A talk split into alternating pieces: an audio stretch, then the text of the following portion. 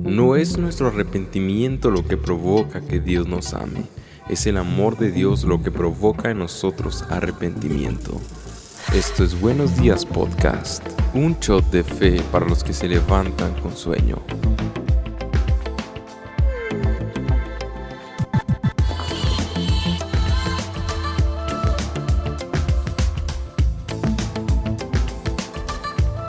Días podcast, bienvenidos al episodio número 27, continuando nuestra serie Pródigo, listos para tomar el segundo shot de fe de la semana. Paz, ¿cómo estás? Buen día, buenos días podcast, contento, eh, con ánimo.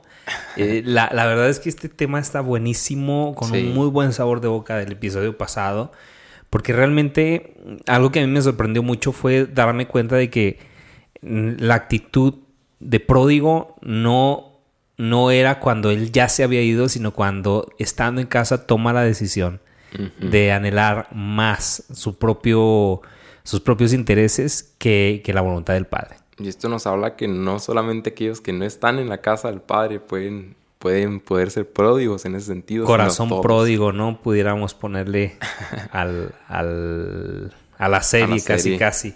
Entonces, uh, me, me, gusta porque nos quedamos en una conclusión muy buena. Uh -huh. Y esta es la de hay oportunidad, hay esperanza. Considéralo. ¿sí? Y, y, abrimos el panorama. Aún aquellos que tienen un corazón pródigo, que no se han ido, o sea, de todas maneras necesitan regresar.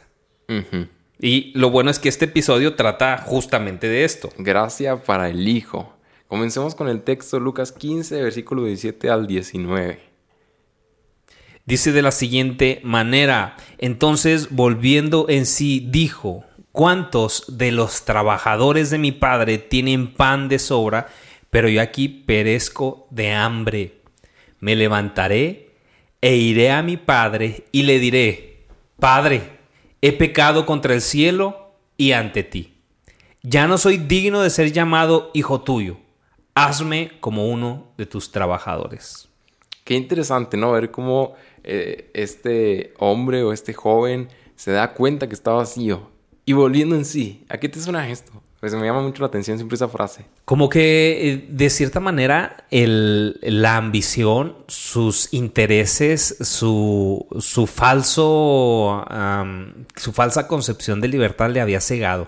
Uh -huh. Como si no fuera él mismo, como, como esas veces en las que estás emocionado con algo y luego después vuelves en sí y decir, oye, contrólate. Sí, uh -huh. como cuando te enojas o estás muy contento o muy triste y que, que hacemos oraciones eh, eh, extravagantes, ¿no? Quítame la vida, como mencionábamos en, sí. en temporada pasada. Y, y, siento como que estaba tan cegado por, sus, por su falsa idea de libertad que, que no entendía que estaba siendo esclavo. Sí, como más, más coloquialmente, cuando agarras la onda, cuando como te cae el 20. Cuando te cae el 20 para los que viven en México. por ejemplo, ¿no? Que vas eh, esto también me, se me ocurrió un, un, ejemplo que me acordé de, de algo que, de, que, confesaste, que yo también lo confieso, que, que me desespera mucho cuando voy manejando ah, okay. se atraviesan los carros. Entonces, pues, de que te dé la, la, sensación de ir a perseguirlo y ya estás comenzando a perseguirlo, pero vuelves en sí y dices, agarra la onda, como decimos y acá. dices, traigo el logo de la iglesia en la parte de atrás, sí, es sea, domingo calmado. y voy al culto y me toca tocar una alabanza o predicar y no puedes hacer pero eso. Pero te guías por una emoción.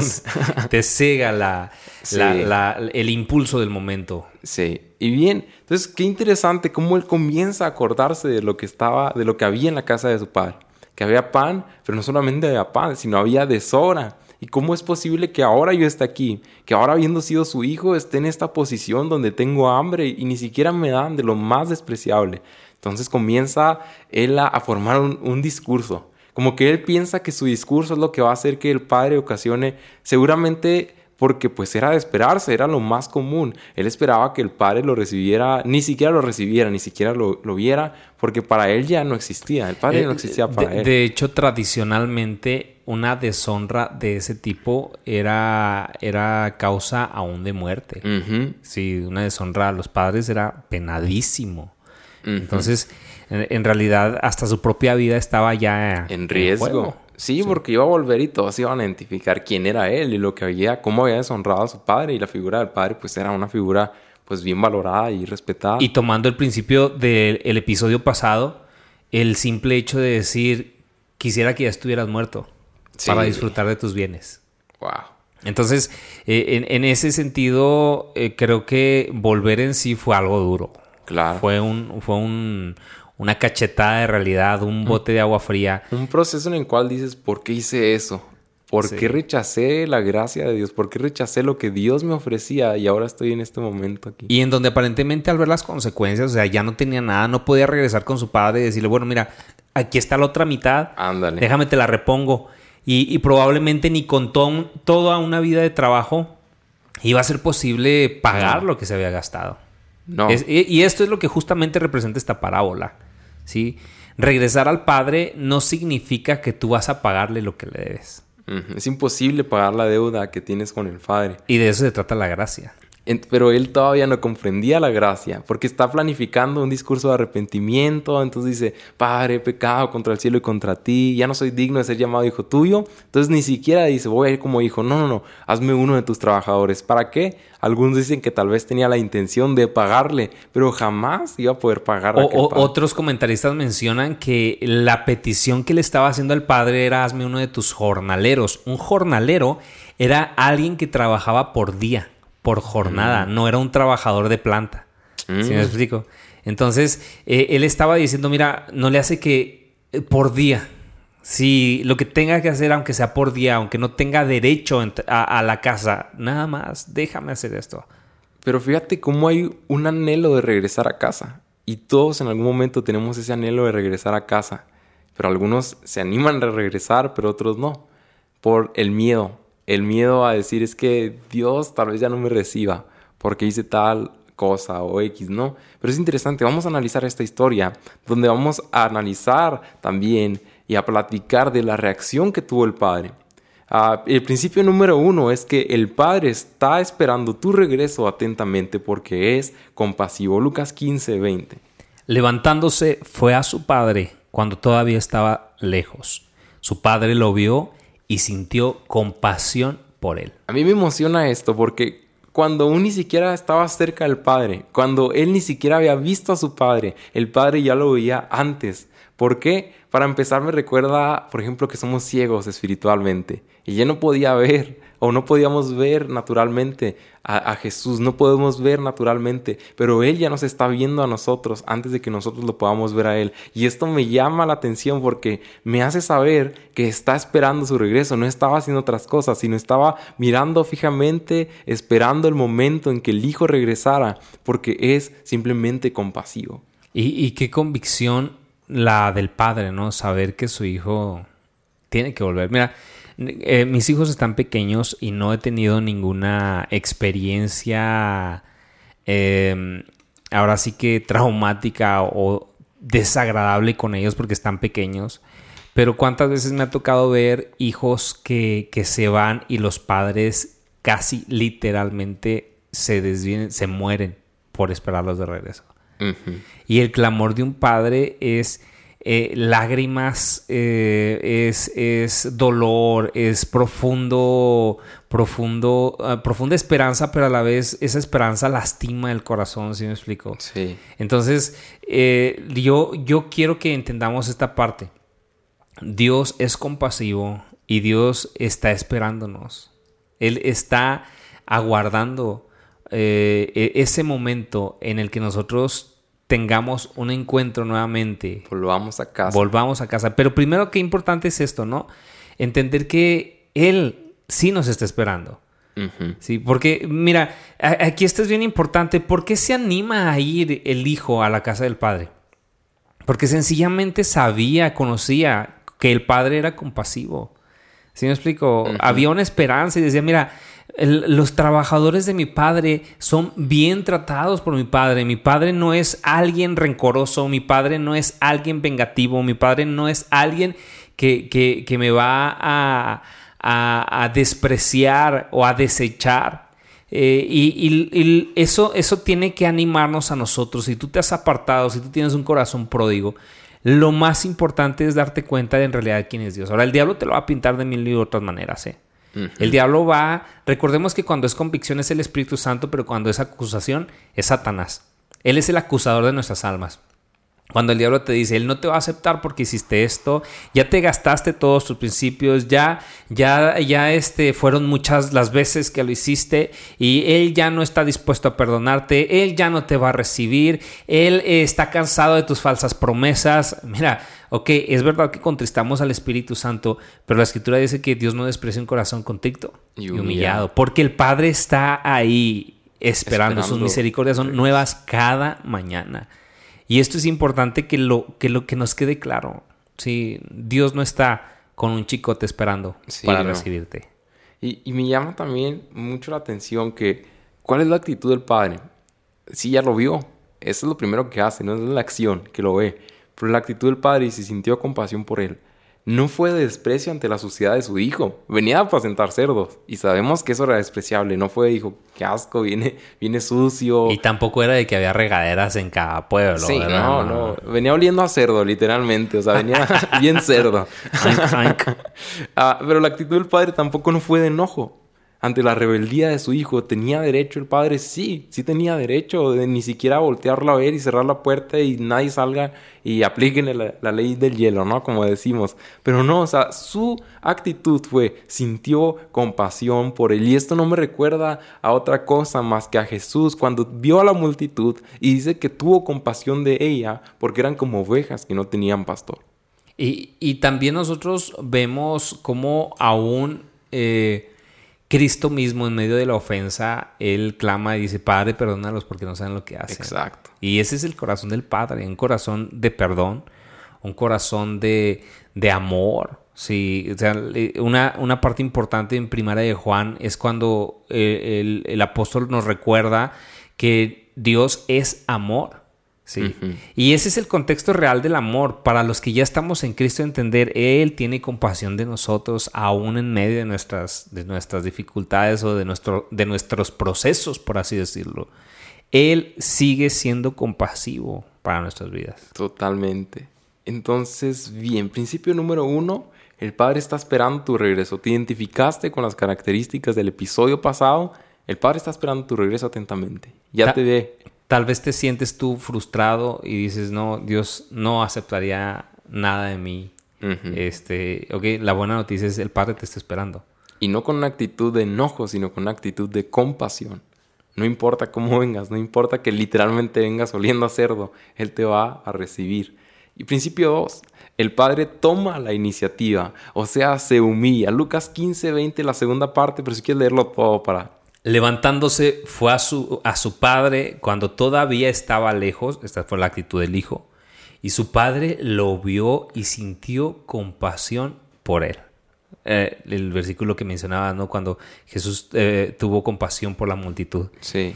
Y esto es lo que, lo que hizo el padre. Y corrió, se echó sobre su cuello y lo besó. Nosotros le amamos a Él porque Él nos amó primero. Él toma la iniciativa siempre. El verbo se encarnó y, vino a este mundo a buscar a lo que se había perdido. Y, me llama mucho la atención. Sé que todo me llama la atención porque van a decir, ahora mi nueva frase va a ser, en vez de wow, va a ser, me llama mucho. la atención. Oye, pero está chido porque eres, eres altamente comercializable, ¿no? Eres como las frases de Luisito Comunica, ya tenemos, me llama mucho la atención. Este, y, wow. Yo voy a hacer unas playeras que digan wow y, yo, me llama mucho yo puedo hacer tu agente. pero sí, es que me acabo de dar cuenta yo también y dije, mi muletilla, perdón. Pero bueno. En aquella época, el señor de la casa jamás correría porque sería una humillación. Podían correr las mujeres, podían correr los niños, pero era un acto de humillación porque se tenía que levantar la túnica, tenía que ceñirse la túnica, amarrarse y con un cinto y salir corriendo con los pies descubiertos. Y esta era una actitud de total humillación.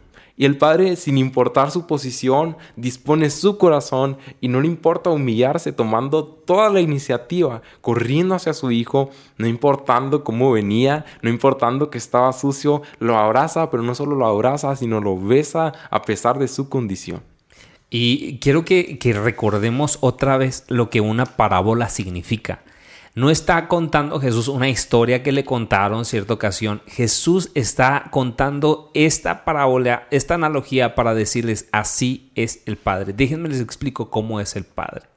Y nos está diciendo Dios es alguien que, que nos ha amado tanto que, que se estaba describiendo en sí mismo, en esta parábola, la demostración de amor del Padre. Sí, porque dice la escritura que Él se humilló hasta la muerte y muerte de cruz. Cristo era la demostración del Padre de amor para nosotros. Cuando su propio Hijo se humilla, se humana, se hace como nosotros y toma nuestra condición, que no tenía por qué hacerlo. Dios se hizo lo que somos nosotros para que nosotros podamos llegar a ser como Él es. Y muy buena frase, fíjate, ya tenemos taser para este episodio. pero tenemos, tenemos eh, este principio me, gusta mucho también pensar cuando Jesús se encuentra con el leproso mm. y él toca su mano, pero no es el leproso el que contamina a Jesús, sino es Jesús el que santifica al leproso. Y, vemos cómo aquí lo abraza al Hijo del Padre. Y no fue la sociedad del Hijo lo que manchó al, al, Padre, sino al revés. Ese encuentro fue transformador para el Hijo y no fue transformador en sí para el Padre lo abraza y lo besa a pesar de, su condición. Y este encuentro, este abrazo, que, como bien mencionas, eh, purifica, no, no, no se contamina el Padre, sino que purifica al Hijo, nos lleva al principio número 3. Principio 3. El Padre limpia a su Hijo y le da una nueva identidad. Y el Hijo le dijo, Padre, he pecado contra el cielo y ante ti ya no soy digno de ser llamado hijo tuyo. Pero el padre dijo a sus siervos, pronto, traigan la mejor ropa y vestido, pónganle un anillo en su mano y sandalias en los pies, traigan el becerro engordado, mátenlo y comamos y regocijémonos, porque este hijo mío estaba muerto y ha vuelto a la vida. Estaba perdido y ha sido hallado. Y comenzaron a regocijarse. Lucas 15, 21 al 24. Fíjate, me gusta, ya iba a decir otra vez la frase, ya para quedarme me llama la atención. Pero me gusta mucho uh, cómo no termina de decir al hijo su discurso. No, no dice, hazme uno de tus jornaleros. Apenas dice, ya no soy digno de ser llamado hijo tuyo. Y el padre ni siquiera lo deja terminar y llama a sus siervos y dice, pronto traigan la mejor ropa y vístanlo el padre ya sabía con qué actitud iba. El padre sabía que el hijo creía que no lo iba a recibir, que ya no, para él, como lo menciona, estaba muerto, pero volvió de muerte a vida. Y lo recibe y como decíamos ahorita, ahora es limpiado de su suciedad. Y me gusta también la actitud que toma el padre y dice, traigan la mejor vestidura. Y la mejor vestidura no era más que la ropa misma del padre. Ahora es vestido con la santidad del Padre, si lo hemos aplicado en nuestra vida, somos vestidos, tenemos esa vestidura ahora en Cristo Jesús, su rectitud es nuestra por medio de la fe. Además de que le da una identidad. Y la identidad corresponde cuando dice eh, pónganle anillo en su mano. Los anillos que se utilizaban en esta época representaban justamente la casa a la que pertenecías. Era un sello de identidad. Y hoy para nosotros hemos visto que hemos sido cubiertos por las vestiduras de Cristo delante del Padre. El Padre nos ha dado sus vestiduras, nos ha dado la santidad del Hijo, nos ha santificado a través de Él. Pero no solo esto, sino que ese anillo de propiedad es ahora el sello del Espíritu en nuestras vidas. Él nos ha sellado ahora con su Espíritu Santo para ser llamados sus hijos. Y esto es importante. Eh, también que, que, nosotros no solamente lo escuchemos, sino que lo comuniquemos con tal vez otros pródigos que de alguna manera no sienten esta libertad para volver a casa. Sí, porque eh, esto, esto es importante. Tal vez tú dices, bueno, yo estoy, yo estoy bien en realidad, y lo estás. Eh, eh, estás en casa, amas casa, amas tu casa, amas al Padre, tienes una identidad bien definida, pero tal vez cerca de ti hay un pródigo que, tú has escuchado decir, Dios jamás me perdonaría. Dios, yo ya le dije muchas veces y no puedo. Y Dios nos está diciendo en esta hora, tengo vestiduras nuevas para ti. Tengo vestiduras nuevas para todo aquel que se arrepienta. Tienes un lugar en mi mesa. Eres llamado eh, mi hijo. Tienes un anillo de identidad. Hay todo un, un, un lugar para ti. Ahí está tu casa, ahí está tu lugar, ahí está tu cuarto. Y cierta ocasión escuché la siguiente frase, bueno, son dos frases. Una, un predicador dijo, no le quites al hijo la oportunidad de comer algarrobas o de anhelar algarrobas. ¿A qué se refería este, este predicador? En ocasiones nosotros vemos que la gente está empezando a sufrir y, consecuencias de sus pecados, de sus acciones, y tratas tú de animarlo de una manera incorrecta. Sí, tratas tú de minimizar su pecado. No, deja que una persona se sienta tan pecadora como el Espíritu Santo le redarguya en su alma.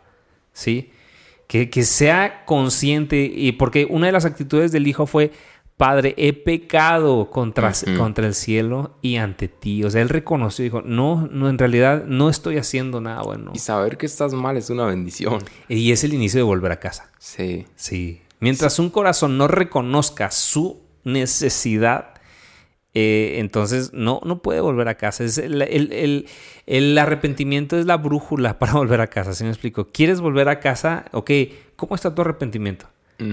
¿Quieres volver a casa? ¿Cuál es tu, tu, sensación? Eh, el arrepentimiento te lleva a pedirle perdón a Dios, a acercarte a Él. El remordimiento te va a hacer que te apartes y te escondas de vergüenza. Sí, si tú dices, no, pues es que no, qué pena, otra vez delante de Dios, no, no, yo no quiero volver ahí a, pedirle perdón. Ok, es remordimiento, aún no has tenido suficientemente hambre, aún no has probado este, o deseado las algarrobas y, es triste, ¿no? Porque llegará el momento en el que eso suceda, confiamos en Dios para que tú puedas tener oportunidad de arrepentirte. Pero si tú te sientes descalificado, si tú sientes que has fallado tantas veces, pero en tu corazón está el quiero volver delante de Dios. Y lo único que quiero decirles es perdóname. Lo único que quiero decir es si hay algo que pueda hacer. Quiero hacerlo. Entonces es un, es un corazón que está pensando en el arrepentimiento, que está pensando en volver a la casa de tu Padre. Y queremos decirte que el Padre te está esperando. Y en conclusión, no es nuestro arrepentimiento lo que produce que Dios nos ame. Es el amor de Dios lo que produce en nosotros arrepentimiento y transformación no es por nuestro arrepentimiento, no es el discurso. No, porque fíjate qué interesante, se acordó de la casa de su padre. Fue la muestra previa de amor que había recibido de él, la que lo que lo hizo pensar en arrepentirse, en la casa de mi padre y se acordó de la gracia de Dios me explico? Entonces, eh, qué, excelente conclusión para el día de hoy. frase me sentí como tú vas en la serie pasada, no la dijo Spurgeon, fue un momento de revelación. Y está buenísimo, ¿verdad? te, vamos a canonizar. No es nuestro arrepentimiento lo que produce que Dios nos ame. Es el amor de Dios lo que produce en nosotros arrepentimiento y transformación. Quiero terminar con, con una, un verso de un himno que se llama Pecador ven al dulce Jesús. Dice, si cual hijo que necio pecó va buscando a sus pies compasión, tierno hermano hallarás en Jesús y tendrás en sus brazos perdón. Y bien, si en el episodio anterior pudiste identificarte con el hermano menor, hoy te has dado cuenta que hay buenas noticias. El Padre está esperando tu regreso, como decíamos ahorita. Escucha, escucha ese corazón de arrepentimiento, escucha la voz del Espíritu Santo de convicción de pecado. Pero si tú hasta este punto estás a punto de dejar de escuchar esta serie porque piensas que esto no tiene nada que ver contigo, que tú no eres ni pródigo, que tú no te portas como el hermano menor, que tú estás todo bien, que vas a la iglesia, que la verdad es que a Dios no, pues no le fallas, vas, vas bien. Yo creo que necesitas escuchar el siguiente episodio porque Dios te quiere hablar, así que no dejes de escuchar esta serie. Y el próximo episodio es El Hijo Mayor. Gracias por acompañarnos hasta el final. En el próximo episodio estaremos hablando de la actitud del hermano mayor y cómo nosotros podemos tener la misma actitud. Si esto te fue de bendición, te animamos a que lo compartas con tus amigos y tus contactos.